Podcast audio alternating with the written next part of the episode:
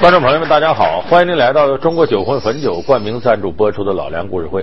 我们现代人呢，一提到巨大的灾难，往往都会想到像地震呐、暴雨呀、火灾呀、泥石流啊等等等等。其实呢，这些巨大灾难里头呢，还包括传染性疾病给人类带来的这种巨大灾难和威胁，就是我们通常所说的瘟疫。那么一说到瘟疫呢，其实很多人都会想到两千零三年的非典。非典可能是在我们从二十世纪统计到现在来，瘟疫里边规模算小的，因为就在距今一百年前，在东北地区，主要是哈尔滨爆发过一次鼠疫。这次鼠疫呢，时间呢长达四个多月，总共死了六万多人。在当时来看，这已经是不得了的事情，造成了大恐慌。它整个波及面呢是黑吉辽三省。包括内蒙、山东、河北的一部分，在这个危急的时候，当时清政府任命了一位医学博士，刚刚三十出头，三十一岁，这个人名字叫伍连德。这个中国人站出来了，等于通过自己的努力把这疫情控制住了。那么这是怎么回事呢？咱们今天就给大家说说百年前哈尔滨的那场鼠疫传奇。这是一种染之即死的神秘疾病。这是一场暗藏野心的政治风波，这是一个生死存亡的危急时刻。死亡仍在继续，临危受命，年轻的伍连德博士能否力挽狂澜，战胜鼠疫，挽救民众于水深火热之中？老人故事会为您讲述哈尔滨大鼠疫的生死传奇。就在一九一零年十月二十一号这天。从俄国那边回来呢，两个中国人，两个矿工到那边挖矿挣钱。到了满洲里呢，当然他家不在这儿。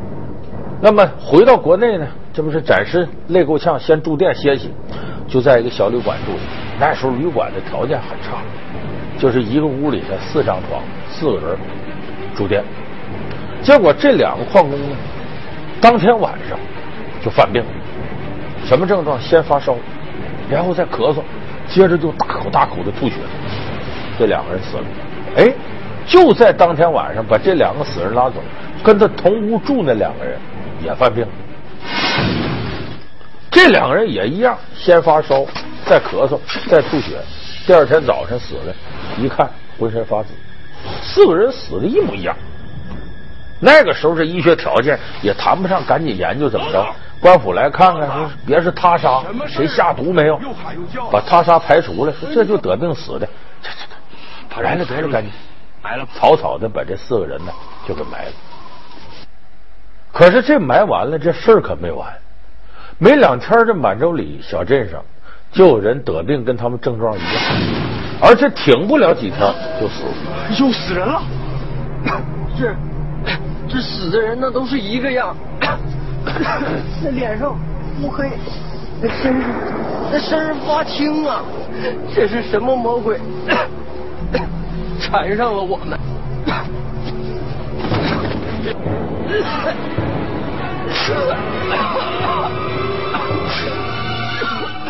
接下来这个病啊，就跟刮风一样，顺着这不满洲里中东铁路到中国境内起点吗？顺着中东铁路就开始往南走了。迅速，你看往这齐齐哈尔啊，呃，再往这么就哈尔滨呐，完那边吉林白城子到长春呢，直接往南，当时不叫沈阳，叫奉天，就整个东三省就迅速的被这个病都给波及到了。更要命的是，这时候呢，俄罗斯人和日本人站出来了，说你们怎么搞的？你们这医学水平太差了。这清政府能不能管？你管不了，我们管。Когда мы надавим на китайское правительство с помощью общественного мнения каждого государства, и тогда... И тогда мы сможем уверенно вводить наши войска. 你这可注意，沿着中东铁路这趟线下来，本来在这个不平等条约里头呢， 就赋予了俄罗斯人和日本人什么权利呢？只要中东铁路经过的城市。你都有建筑权和经营权。比如说，在这些地方，俄罗斯人和日本人那比清政府好使。假如说你防疫权再给他了，那意味着警务权、行政管理都成人家的了。你给他容易啊，你让他还给你可难了。就等于这肉进了这狼嘴里了，再想让他吐出难了。一九一零年时候，那清政府当时已经是摇摇欲坠了都。所以在这个危难的时候呢，东三省总督叫西凉，马上给这个清廷汇报。那时候清廷这个小皇上这个溥仪才四岁多，刚登基时间不长，等于当时呢摄政王是溥仪的亲生父亲，摄政王醇亲王载沣。就等于其实他管事儿，他和这个隆裕太后俩人商量这事怎么办。那时候呢，有点决断地位作用的一些大臣，还包括袁世凯这些人。当时这个呢，清政府一看这事非管不可，怎么办呢？让这个外务部的右丞叫施肇基，说你去到东北处理这事去，你看怎么弄？说这个事儿应该是好像卫生部门管吧，怎么由外务部管呢？这有道理的，因为这个事儿涉及到俄罗斯和日本这两个国家。就如果是你弄不好，你防疫权给人家了，那大清在东三省更没有话语权了。本来就让人老外给挤得够呛，所以让外务部处理这事儿呢，他熟悉，而且和这个两个国家的使臣呢，呃，对接起来也方便。况且这施肇基呢是吉林人，从吉林升官升到北京去，他对东三省情况了如指掌。所以就让施肇基下去看看情况。大人，关东三省总督西凉大人又发来急电，关东瘟疫越发猖獗，再次严急，日俄两国均有借瘟疫向关东三省派兵之企图。如果两国陈兵于关东三省，必将实施其鲸吞之野心呐！大人，以卑职看。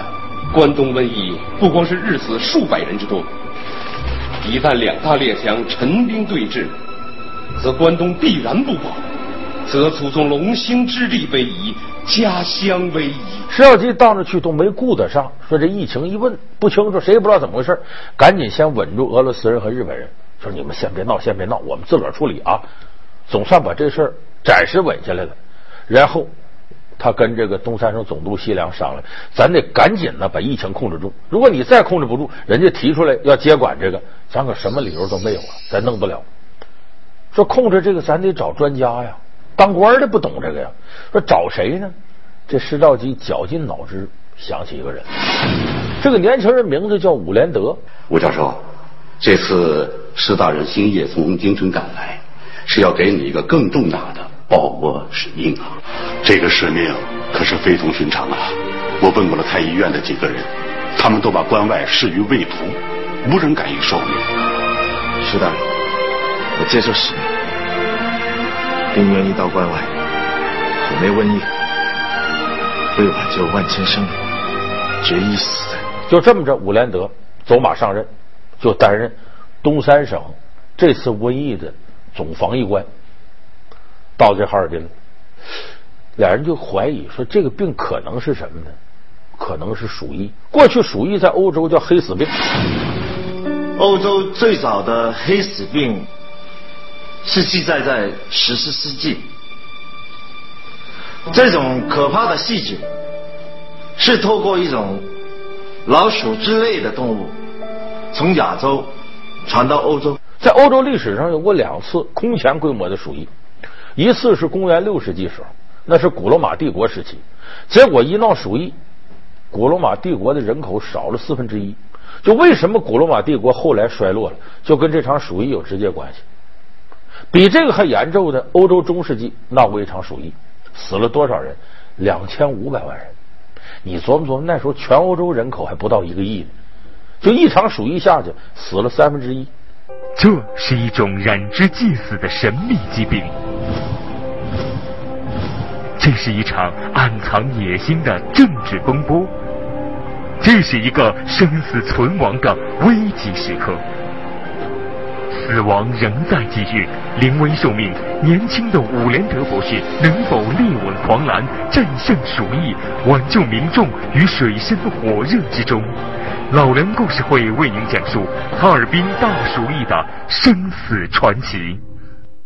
好，欢迎您回到中国酒魂汾酒冠名赞助播出的老梁故事会。那么当时我刚才说这伍连德来到哈尔滨，说哪儿的疫情最严重呢？这个哈尔滨城南有个地方叫傅家店，这傅家店聚集是两万多人，是什么？都闯关东过来的。说白了，这地方穷人待的，条件很差。搁现在说，那都是棚户区，都破房子，人挨人人挤人的。傅家店这块疫情最严重。你假如说一天哈尔滨鼠疫要死几十个，这会儿最少死了将近二十个人。所以人还多，人心惶惶。媳妇儿啊，出事儿了！啥事儿啊？这咋火燎的？那步车区跟新城区道都封了，就不让咱四家店的人过去。凭啥呀？闹瘟疫呗。听说是从满洲里那边传过来的。满洲里好好的，咋还闹上瘟疫了呢？俄国传过来的呗。听说那边工棚子的中国人啊，三两天功夫就死五六口子，老毛子没招了，把剩下的全给撵回来了。坏了，那前两天死咱家里头那个，是不是也从那边跑回来的呀？一准是。你琢磨，天天这些人住着呢，那家抬出个死人就走，到下午又抬出一个去，你害不害怕？你在那住你也害怕，所以当时人心惶惶。那么伍连德呢，这是受过西医教育的，说咱这个怎么处理呢？咱先得呀找死人，尸体解剖。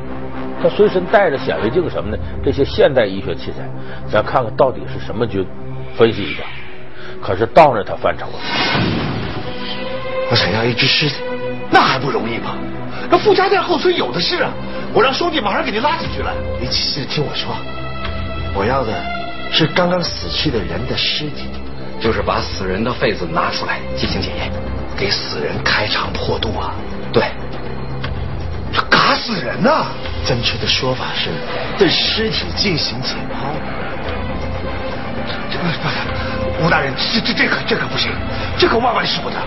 人死了必须入土为安，老话说得好，亡者为大呀，这是万万使不得。所以这伍连德一筹莫展，我怎么研究？哎，找着机会了，在当地呢，有个开旅馆的日本女人死了。那个时候我们都知道，东北呢有好多日本移民过来讨生活。有个日本女人在富家店开个旅馆，她被这病传染上死了。他死了之后呢，家属没有到的时候，但是日本人想法和中国人不一样。伍连德第一时间赶到现场，给我封锁，别让别人进来。其实干嘛？就不让别人看出去解剖尸体，他怕引起众怒。这么进到旅馆里头，口罩啥这都他有这个知识，手套口罩戴好了，然后解剖这日本女人。他一下就断定这个女人死于肺窒息。如果要是鼠疫，这就属于肺鼠疫。首先从肺部发生病变，然后从那个死者体内取出一些病变的组织样本，赶紧放到这个福尔马林液里弄好，然后把尸体缝好了，他撤回来。撤回来回到实验室里，把这个拿出来在显微镜里一看，他确定没错，这就是鼠疫，肺鼠疫。那么既然找着根儿了，他说：“哎，这没问题了。”鼠疫他知道，跳蚤咬老鼠再咬人就传播了。可是他一想，这也不对，因为这个季节，这时候已经十一二月份了，哈尔滨天寒地冻，那跳蚤早都没了，一开春跳蚤才有呢。这没有跳蚤，它怎么传播的呢？伍连德当时又犯愁了，他在屋里想来想去啊，他调查了一些死人的样本，发现死这些人呢，都是待在封闭的屋子里边。那么被传染那些人也是在封闭的屋子里。哎，他突然想到，这是不是通过空气传染的？《医论》中说：“人之口鼻通乎天气，呼吸之间，外邪因而成之。”是对的。一般老百姓他们都认为鼠疫是通过跳蚤咬人然后才得病的。可是这一次呢，鼠疫是透过空气呼吸传染的。就你啊，打个喷嚏，喷出去了，旁边可能感染了。这也是通过空气传播。可是这个呀，你别说这个清政府这些人不信，老外都不信。为什么？那个时候世界防疫史上当时进展的状况，还没有人意识到有飞沫传播这挂。那么就在这个时候呢，大清最信任的，就是国医部门的一个教授，法国人叫梅斯尼。他也来到哈尔滨调查这鼠疫，因为对于医学家来讲呢，这是难得的一个医学研究的样本。他来到哈尔滨呢，就跟着伍连德见面了。这梅斯尼名气大的很，就医学界权威。伍连德给他讲说，这飞沫传播如何？梅斯尼一听直撇嘴，行行行行，这小伙子你知道什么？我从来没听过这个。I know. You think this Eastern plague outbreak is not the well-known bubonic plague, but the new pneumonic plague. Young fellow, I must tell you, you're jumping to conclusion, and you already messed up the basic plague prevention protocol. In this, I don't endorse any race extermination. Still bragging about the chief medical officer flag. Now let me ask you, don't you think that in regard to age, qualification, experience, and ability, I'm a little bit more suited than you are for this position? 什么飞沫传播？意思你这能耐不行，你要这么弄的话， 都把这防疫领到外道上去了。干脆吧，你别干了，我来替你吧。这梅斯尼名气大，伍连德一看呢，自个儿说服不了众人，也调动不了资源，再干下去也没好了。就这么着，他直接跑到这个总督西凉这说：“这么着吧，我呀让给梅斯尼干吧。”这个梅斯尼呀，自个儿跑到俄罗斯铁路医院去了，自个儿去找这些病人，他要去检查一下，看看什么情况。可这梅斯尼也太妥当了，没听伍连，口罩也不戴，就戴上橡皮手套，穿上白大褂就去了。结果他感染上鼠疫，没两三天，梅斯尼死到哈尔滨。他这一死，带来件好事这一下子各国领事啊，还是什么清政府，一百八十度大转弯，得得得得，你伍连德接着干吧，对他给予了百分之百的信任。伍连德说好，那听我的，就得按我的来。所有人都给我准备好了，哈尔滨这个城铁路给我暂停，公路都封锁住。所以在一九一一年一月十四号，中东铁路先停，然后一月十九号南满铁路停，就在两头的铁路都停了。这样哈尔滨事实上就搁我们现代话来说，就整个城市封闭隔离。可是，在那个年月，世界防疫史别说中国，整个欧美都没有过，就是得了传染病之后隔离家属啊，怎么防止飞沫传播。也就是说，伍连德干这个是世界防疫史上头一回。大人，俺们搁这隔离也不见好，俺们不想隔离了，对不想隔离了。我知道大家在隔离区的生活不好受，实话说，我也是在隔离区住过的人。但是为什么我们要被隔离？就是因为我们依赖着生存的这个地方，突然出现了一种可怕的鼠疫。这种可怕的鼠疫可以通过呼吸系统直接传到我们的肺部，不停的扩散，才导致到今天这种局面。我不希望这种悲剧越演越烈。大伙儿注意，这个了不起的医学成就，这是中国人先开始干的。所以当时封闭全城，然后各个地方呢防疫，撒些消毒的，然后这个每个人一有病了，弄到医院，家属必须隔离。然后平常你出走这些地方都给我戴口罩，什么口罩？不是一层口罩，伍连德发明的双层口罩，这个在世界医学史上管它叫五式口罩。那么通过这一招，很多人以为这下子疫情控制住了吧？没有。甚至死的人还往上涨，原先说一天死不到一百个，现在一天死一百五十个，最高一天死一百八十三个。说这下伍连德着急了，这招怎么不管用呢？今天重症隔离区又死了三个人，那尸体怎么处理啊？都堆在乱坟岗子了。就堆在那呀？现在天气太冷，没办法掩埋。那那些俄国人的尸体怎么处理啊？我听穆大人说，他们有自己的坟地，都运那儿去了。但具体怎么处理，我也不知道。这下五连德他坏了，说为啥？你想想，这些尸体这都是露天的，他身上有鼠疫杆菌，你说万一什么野狗啊、耗子来了，啃这尸体，回头再传播，坏了。他之所以这些还有这么多人死，这坟场就是一个储藏鼠疫杆菌。这些病毒的巨大冰柜，这些尸体不处理没好。说怎么处理呢？这哈尔滨零下二三十度，一二月份鬼呲牙时候，地冻得当当。你说挖坟吧，挖不动，只能火葬。可是火葬我们知道，那个年月，你别说那现在咱们有的年岁大老人，我可别我死了别烧我，我得进棺材入土为安。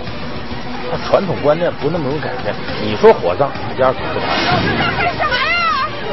啊？这叫抽水机，啊，装上火油，喷到棺材上，啊，引火。不能烧，不能烧，让他进去，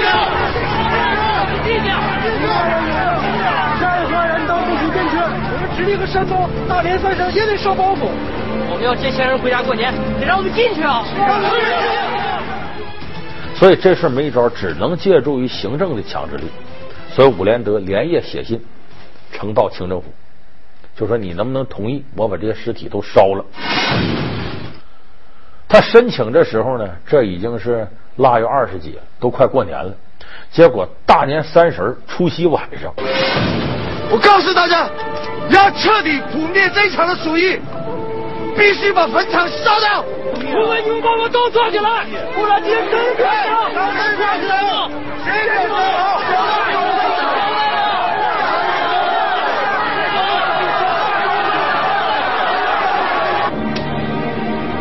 当你们的亲人被焚烧的时候，我五连的这个小小的躯壳会跟你们的亲人一起升天。大人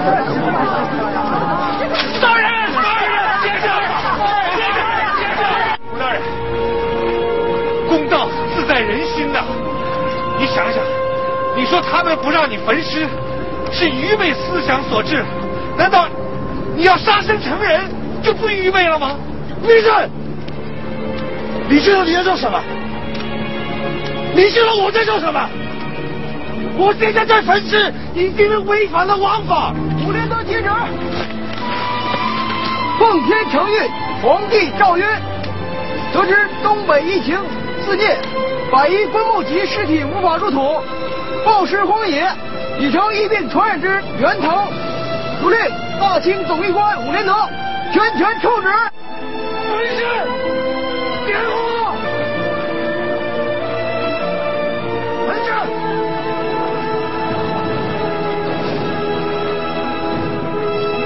这也是中国历史上第一次集体火葬，以前从来没有过。哎，把这些尸体一烧，这疫情迅速得到控制。从十月底到这来年三月份，等于前前后后经历了大概不到四个半月的时间，总算把这疫情控制住。